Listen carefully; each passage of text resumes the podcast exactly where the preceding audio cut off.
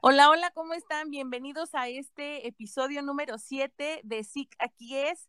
Yo soy Gabriela Usenac, ya saben dónde pueden encontrarme, en Instagram y en Facebook como Gabi Usenac y como SIC Aquí es, también en Instagram y en Facebook.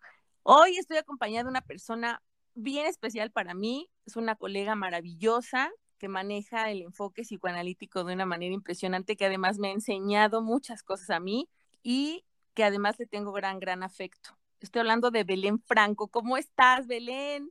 Hola Gaby, muy muy bien, muchas gracias. Gracias por, por, aceptar la invitación. Estoy muy agradecida contigo de que me estés apoyando con el tema de hoy.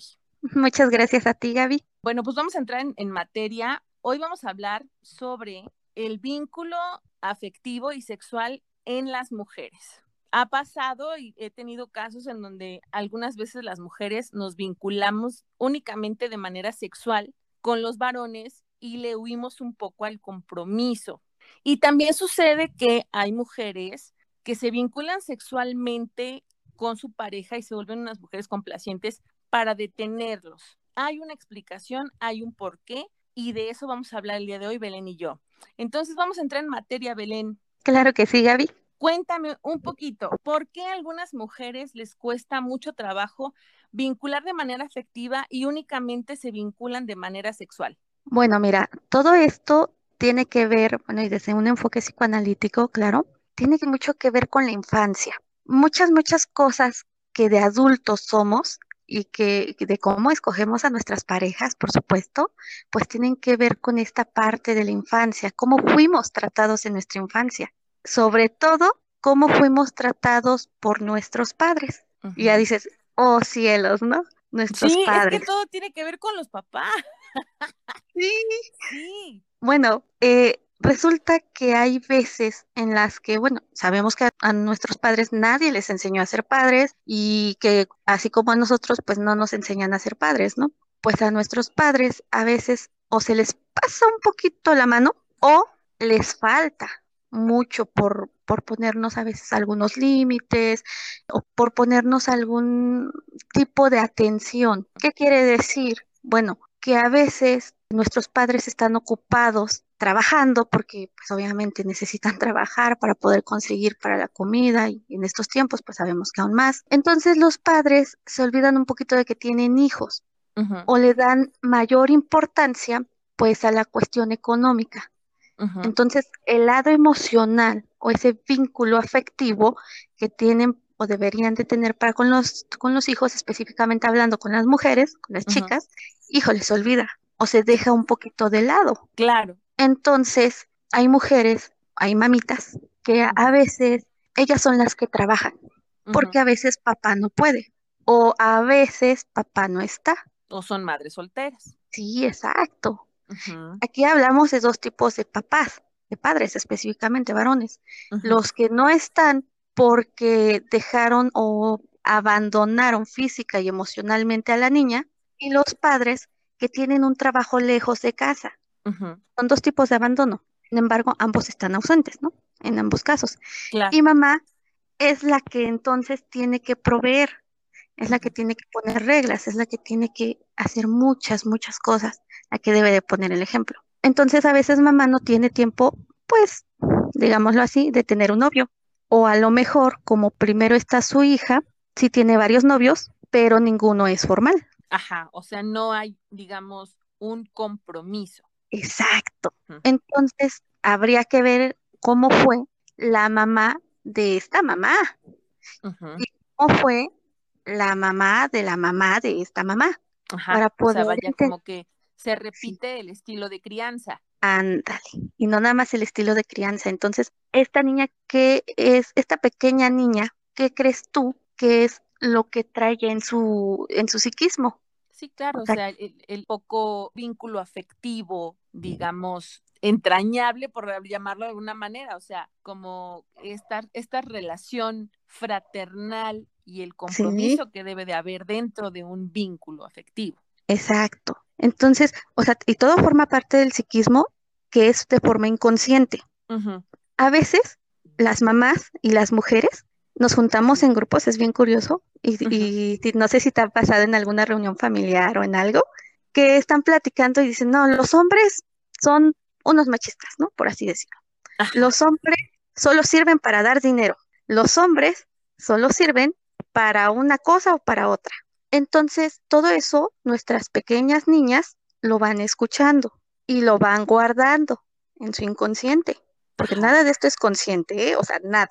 Claro. Entonces, todo esto lo van guardando, lo van guardando, lo guardan tanto y se lo creen a tal punto que cuando crece, ¿tú qué crees que va a pasar? Pues sí, van a, van a tender a huir. Del compromiso. Claro. ¿Qué pasa cuando, por ejemplo, en las madres solteras dicen, hay una expresión muy curiosa, que le dicen, ah, sí, vino el donador de esperma. Ajá. O dicen, ah, nada más vino el que me hizo el favor. Entonces, todas estas tienden cosas... A, tienden a devaluar a la figura masculina. Claro. Entonces, eso mismo es lo que de manera psíquica, inconsciente, está aprendiendo esta pequeña niña. Y volvemos, al crecer, ¿tú qué crees que va a hacer con los hombres? Pues sí va a tender a huir al compromiso. Pero sí los va a usar. Claro, porque son personas que no son dignas de afecto. Por supuesto. Entonces, no son dignas de afecto, sin embargo, solo sirven para o dar dinero o son los donadores de esperma, pero no son... satisfacer mis instintos sexuales, mi impulso Por supuesto, sí. Claro, claro. Y de esa forma van creciendo, pero todo esto es, es de forma inconsciente, o sea, volvemos. No lo hacen de una forma consciente, así como de decir, es más, ellas ni siquiera saben el motivo por el cual están huyendo al compromiso.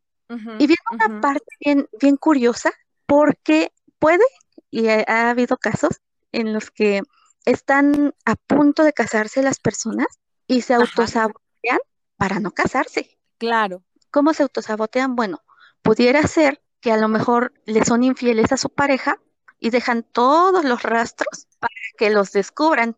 Claro. Sí, sí, sí. Esa es una de las formas. Otra, bueno, hay otras formas, por ejemplo, las despedidas de soltera, que luego se ponen bien intensas y bien interesantes. sí, claro, con los muchachos y así, ¿no? Ajá. Uh, ¿no? Bueno, el stripper, claro, sí. Sí, ¿y qué pasa ahí? O sea, lo hemos visto en Facebook, en TikTok, en muchos, en muchas de estas plataformas, dicen, ay, la prometida de fulanito de tal y con el stripper, ¿no? Sí, claro. Entonces dices, bueno, pues si son tus amigas, ¿por qué permites que te graben? Oh, sorpresa, es un sabotaje inconsciente. Entonces, de ahí, de ahí parte esta situación, que claro que son los estilos de crianza, que claro que parte de, esa herida de la infancia, de, de ese abandono, de, es un conjunto de cosas. No podemos decir específicamente qué pasa o qué hay. En esta parte, bueno, pues sí como padres nos tocaría cuidar qué es lo que decimos frente a nuestros hijos, nuestras hijas, porque aquí viene esa pregunta, ¿cómo queremos verlas que se relacionen con una pareja? Claro. Entonces, bueno, e, esa es una explicación desde este enfoque. Pero sí tiene mucha lógica. O sea, cómo tú misma vas introyectando, cómo vas creciendo con toda esta imagen, ¿no? Vaya, voy a decir algo y me van a quemar en línea verde, pero ¡Ah! sería, sería... es que es muy interesante, por ejemplo, ver a las feministas y este discurso del patriarcado y muere el patriarcado. Sí, te van a quemar en leña verde. Sí, me van a quemar en leña verde, sí. estoy, estoy partiendo de el argumento que estamos hablando tú y yo en este momento. Sí, sí, y es sí algo tiene que mucho lo pongo en la mesa para que las personas que nos estén escuchando lo pongan en la mesa para debatir. Sí, súper interesante. ¿Qué, ¿Qué ideas, qué, qué ha sucedido en su infancia? ¿Qué han escuchado? ¿Qué han visto? ¿Qué han vivido? ¿Cuáles han sido sus vivencias para Claro. llegar a, a este pensamiento? Claro, porque yo, yo particularmente me he cuestionado mucho el hecho de, de por qué no me considero feminista. ¿Por qué no me considero feminista? Bueno, me parece que yo de manera particular como Gabriela, sin ser psicóloga, me parece que yo sí estoy conciliada con el sexo masculino. O sea, yo sí, yo sí estoy como, vaya, tengo hijos, varones, tengo una buena relación con mi papá, tengo esposo, estoy casada, mi relación es bastante estable, o sea, sí tengo una buena relación con el sexo masculino, estoy conciliada con el sexo masculino. No quiere decir que, que soy indiferente a la injusticia, a la violencia, al abuso, o no, eso, eso no, eso no soy así, pero sí esta parte como del patriarcado, el patriarcado y muere el patriarcado, yo dentro de mí creo que sí hay una situación en donde hay un rollo con la figura masculina muy fuerte de manera inconsciente. Por supuesto, sí, o sea, estoy totalmente de acuerdo. Igual, no como psicóloga, sino como persona. Hay veces en las que volvemos, no nos ponemos a analizarnos porque desgraciadamente a veces, es como parte de un mecanismo, vaya, un mecanismo de defensa. El primero, eh, juzgar a los demás, el primero, ver por los demás, las fallas de los demás, que sabemos que es una proyección, y después voltear a verme para hacer una introspección. Entonces, vemos las fallas de todos los demás, pero no vemos qué es lo que está pasando con mi psiquismo, qué, qué ha pasado con mi vida, cómo he vivido mi infancia. Entonces, al no ser introspectivos, caemos en los extremos. ¿A qué me refiero con caer en los extremos? Bueno, pues es esta parte de muere el patriarcado y hay otro extremo, Gaby. Eh, está esta parte del anarquismo y está la parte de dejarse de todos, de ser condescendiente con todos. Claro, y entonces es Ahora brincamos a la otra parte que era lo que decía yo al principio. O sea, ahora ya hablamos de esta parte del poco vínculo afectivo que tengo yo por todo lo vivido y ahora vamos a la parte de ser absolutamente complaciente para que no se vaya el sujeto. Sí, sí, sí. Y esta es otra parte muy importante. Hablamos de que en ambas, pues no hay un desequilibrio. Entonces, ¿por qué? Porque te vas a un extremo, te vas al otro y los extremos pues no son muy buenos que digamos, ¿verdad? Nunca, nunca. Entonces, yéndonos a este extremo en el cual una mujer permite que el hombre la manipule, la humille, la violente, y violencia nos referimos no nada más a la física, o sea, hay violencia emocional, hay violencia sexual, hay violencia psicológica, por supuesto, todo este tipo de violencia. Pero ¿qué, ¿qué pasa con estas mujeres, no? ¿Por qué son así? ¿Por qué permiten? ¿Por qué son tan permisivas? Bueno, esta parte también tiene que ver con la infancia, por supuesto. Y volvemos otra vez con los padres. Oh, cielos. otra vez. Sí, Los padres. Sí, sí, sí. Sí. Eh, cuando los padres son ausentes, hay veces en las que también volvemos a la situación familiar otra vez. Hay de dos, ¿no? Mamá puede ser complaciente y puede ser o sea, su figura materna y su abuela y su tatarabuela y todo mundo, o sea, vienen de una familia en la cual se, en la casa se hace lo que el hombre dice, porque hay que tenerlo bien, porque el hombre es todo. Sí, se repite el patrón. Ajá, y pueden repetirlo. ¿Por qué? Porque de forma inconsciente eso es lo que ellas están aprendiendo. O sea, ellas lo van a repetir. Y es un ciclo que se va a repetir y repetir y repetir. Y es lo mismo que le van a enseñar a sus hijas. Pero también está esta parte. Hay mujeres que quieren detener a su hombre, y vamos a ponerlo así, con el su hombre, o sea, porque es de ellas. Sí.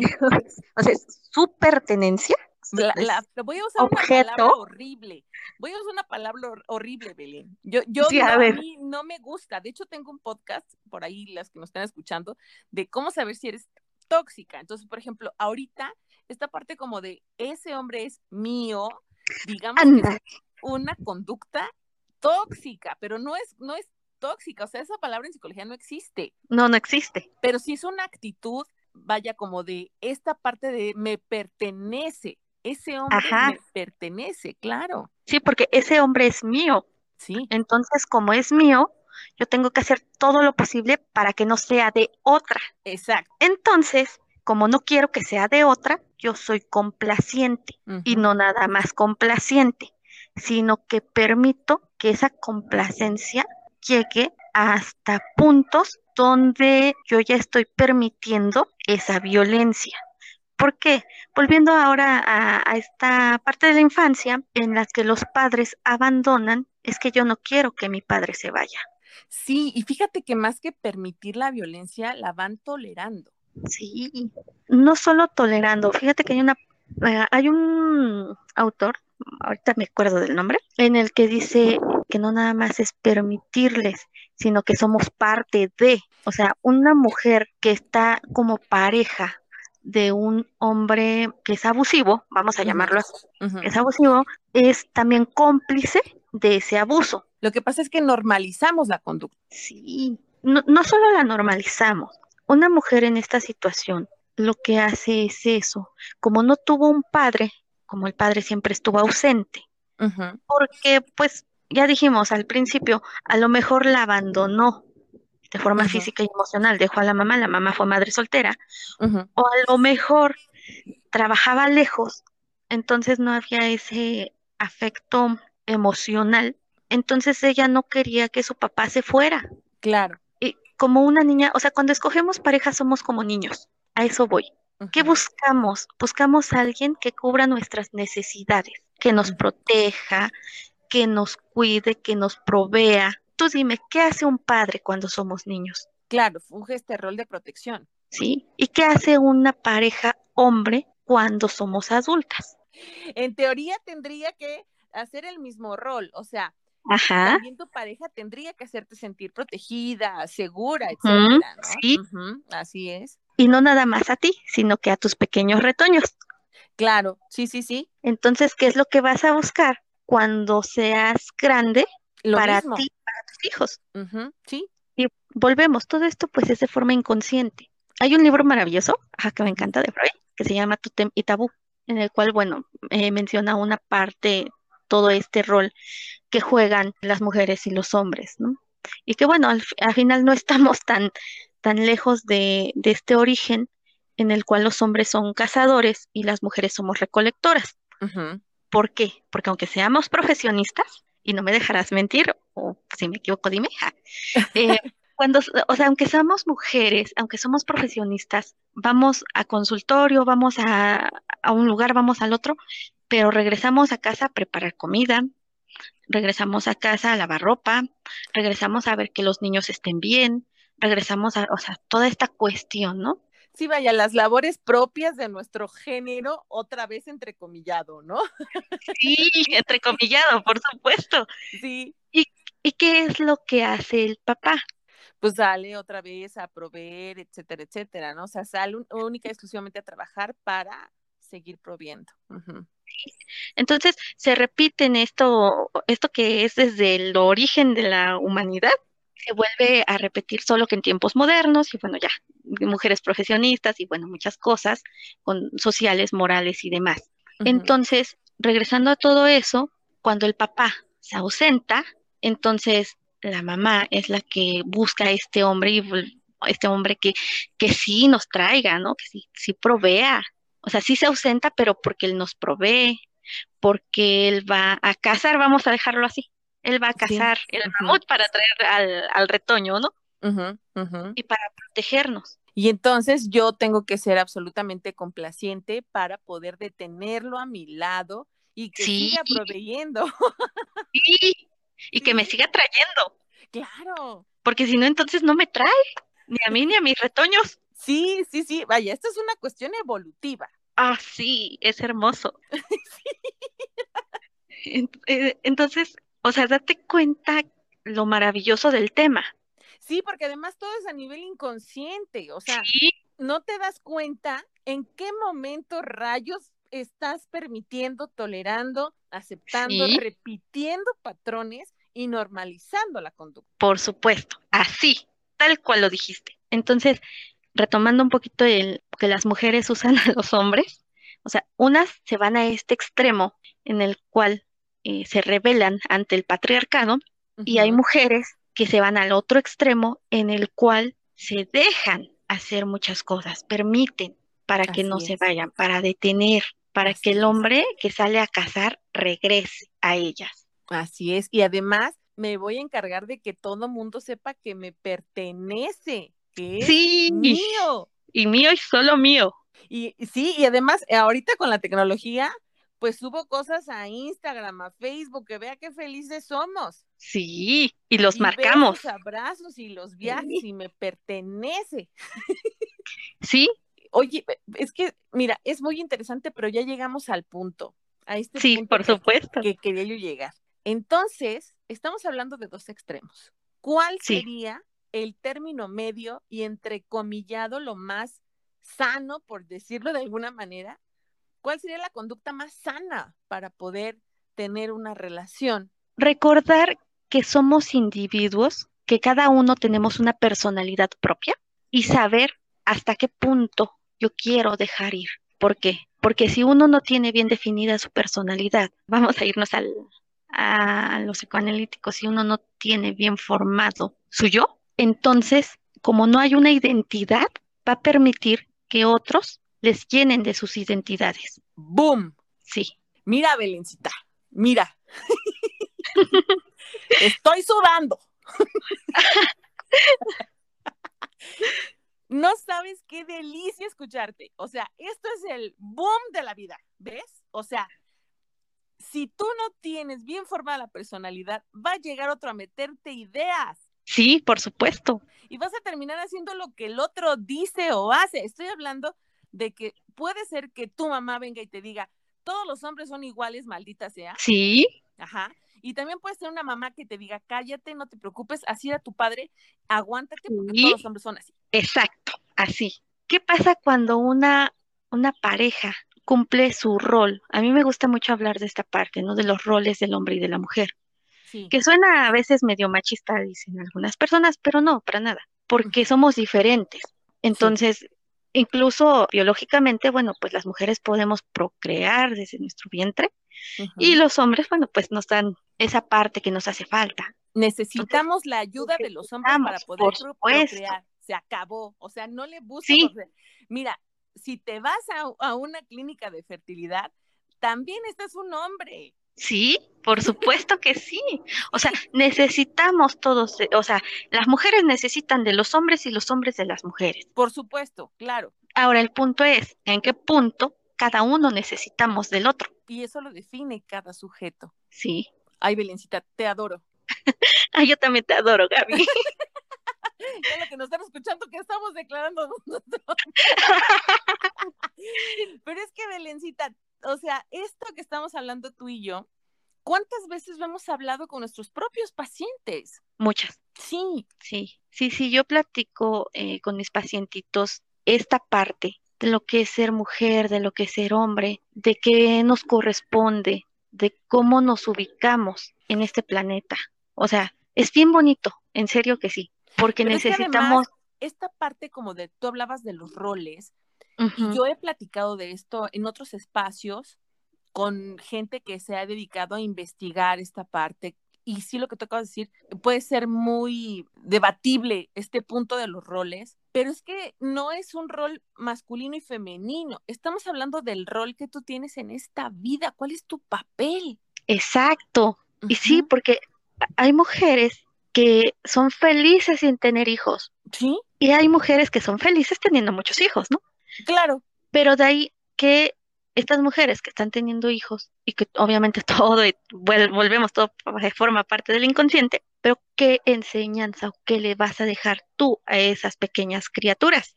Sí, hay mujeres que no se sienten capaces de tener hijos porque implica un compromiso titánico. O sea, tú y yo somos madres y sabemos que ha sido desvelos, noches, despersonalizarte, volverte a, encontrar otra vez despersonalizarte. Sí. y muchas mujeres no, no, quieren hacer eso porque además, sí, efectivamente es un sacrificio. Sí. De amor. Es más bonito. Ah, bueno, para mí. Sí, claro, sí, claro, pero por ejemplo, hay madres que no, no han querido ser madres, y ese es otro, ese es otro tema. Sí. Hay madres que, que no quieren ser madres, pero por alguna circunstancia, pues lo llegan a ser. Y bueno, pues se da esta circunstancia y entonces ahí, por ejemplo, yo conozco familias y tú también lo debes, las debes de conocer en tu experiencia, que es la abuela mamá soltera, la bisabuela mamá soltera, soltera. Es más, digo un caso muy público y se pueden burlar de mí las personas que están escuchando, pero puede, pero lo pongo en la mesa, la familia Pinal. Oh, cielo, sí es cierto. O sea, Silvia Pinal es soltera, Silvia Pasquel soltera, Alejandra Guzmán soltera. Y de ahí todas son mujeres excepto el varón y el varón pues depende efectivamente de ellas, vaya, creció con ellas, pero todas las mujeres son solteras. Ninguna tiene un compromiso, no están casadas, no hay una figura masculina. Y entonces se repite esto de que estamos hablando el día de hoy. Sí, se repite. Y por supuesto, nada más veamos las declaraciones de, de Alejandra Guzmán, las declaraciones de esta, de su hija, que se me fue su nombre. Frida Sofía. Frida Sofía, sí, de ella. Nada más veamos las declaraciones de cada una de ellas y qué es lo que dicen de los hombres. Sí, sí, y cómo se relacionan con ellos. Sí, y, esto viene de forma inconsciente. Por eso hay tanta pelea ahorita. Que si las demandas, que si esto, que si lo otro, porque no hay una identidad definida. Sí, y porque se van pasando las ideas las unas a las otras. Y conforme se las van pasando, las van remasterizando, ¿eh? Exacto, sí, sí. Sí, o sea, yo, he tenido eh, eh, casos de, de, mujeres como este, que, vaya, yo lo estoy poniendo este sobre la mesa porque es algo que es de dominio público, pero yo de manera particular, y supongo que tú también, has tenido casos en donde te van platicando de la mamá, de la abuelita, de la bisabuela, o sea, lo que tú hablabas hace un momento y cómo se van repitiendo los patrones y los estilos de crianza y las conductas y las relaciones y los vínculos.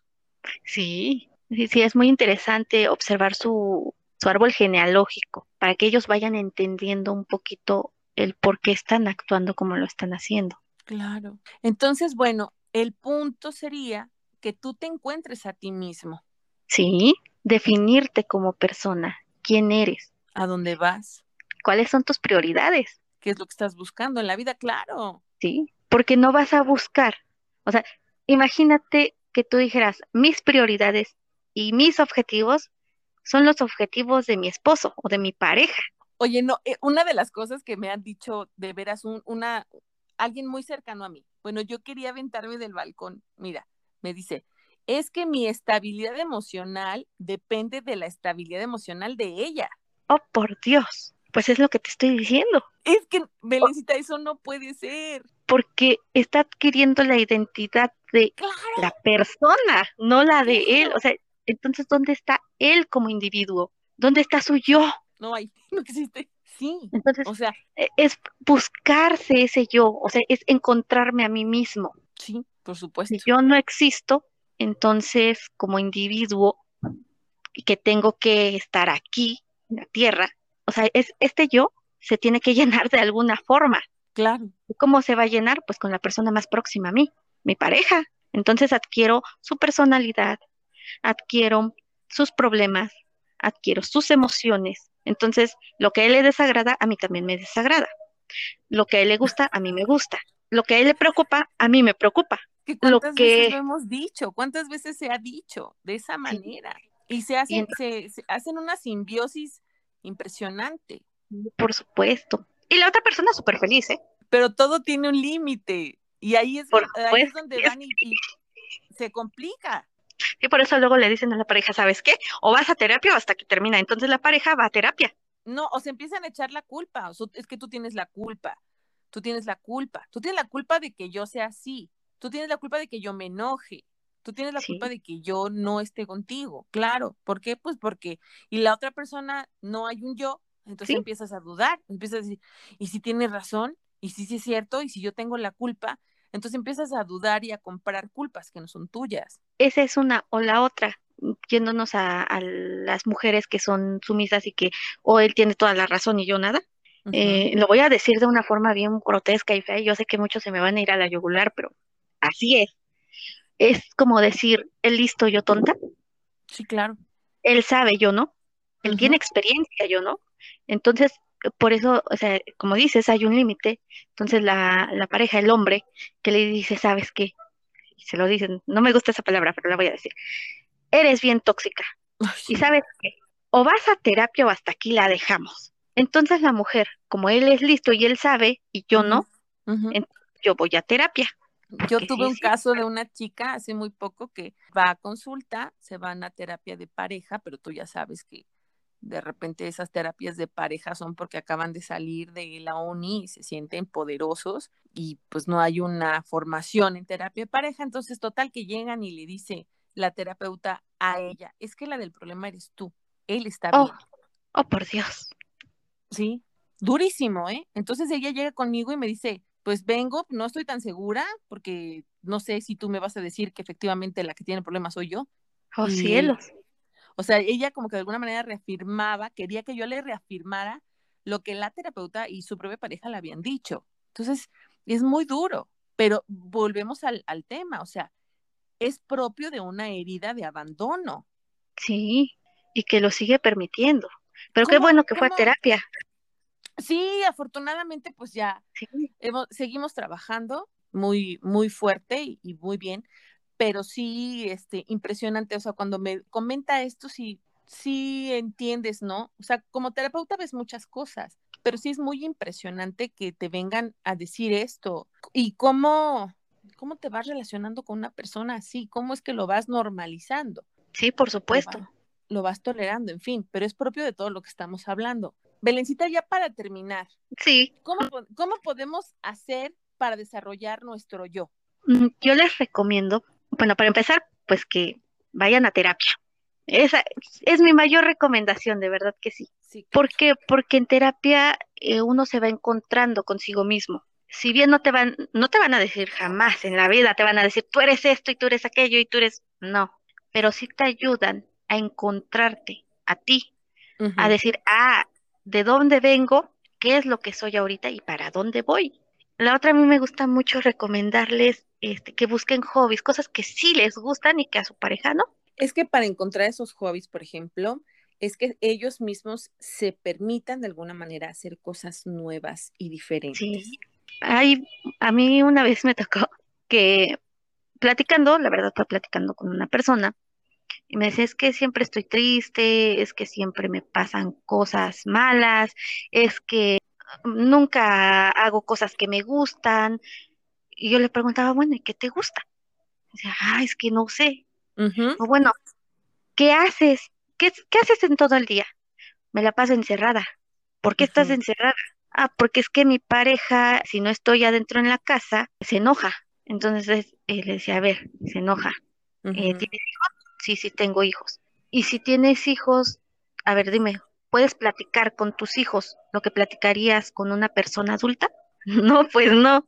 Digo, ¿sabes cuál es la principal forma de salir de un, de un estado, ella tenía depresión, de un estado depresivo, digo, plática con la gente, vete a chismear un ratito con la vecina, platica un ratito con la señora de la tienda cuando vas por tu pan o por tus galletas, o si vas a la, a la recaudería, pues platica con la señora un ratito de cualquier cosa.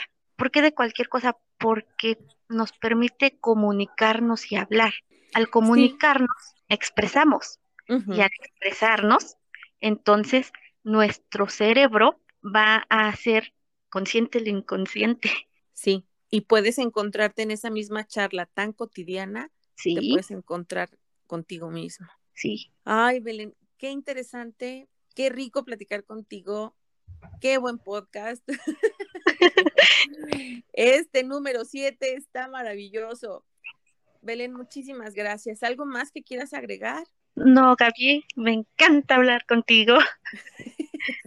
Sí, Belén, muchísimas gracias. Siempre aprendo cosas de ti, siempre hemos hablado muy rico. Creo que desde que trabajábamos juntas allá en la oficina, se han dado este tipo de pláticas que es muy rico, muy enriquecedor y de mucho aprendizaje. Entonces, te agradezco infinitamente que me hayas hecho el favor de acompañarnos en este episodio número 7 ¿Y dónde te podemos encontrar? ¿Tienes redes sociales, correo electrónico?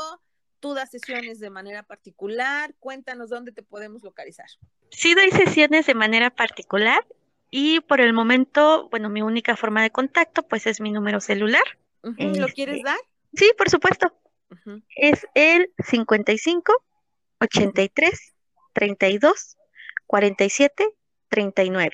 Perfecto, pues ahí esa es la forma de en la que te pueden contactar y este, si están interesados en tomar sesión contigo, porque además es padrísimo, riquísimo, manejas un, enfoque muy interesante y pues feliz de la vida. Muchísimas gracias por acompañarme en este episodio número 7, querida Belén.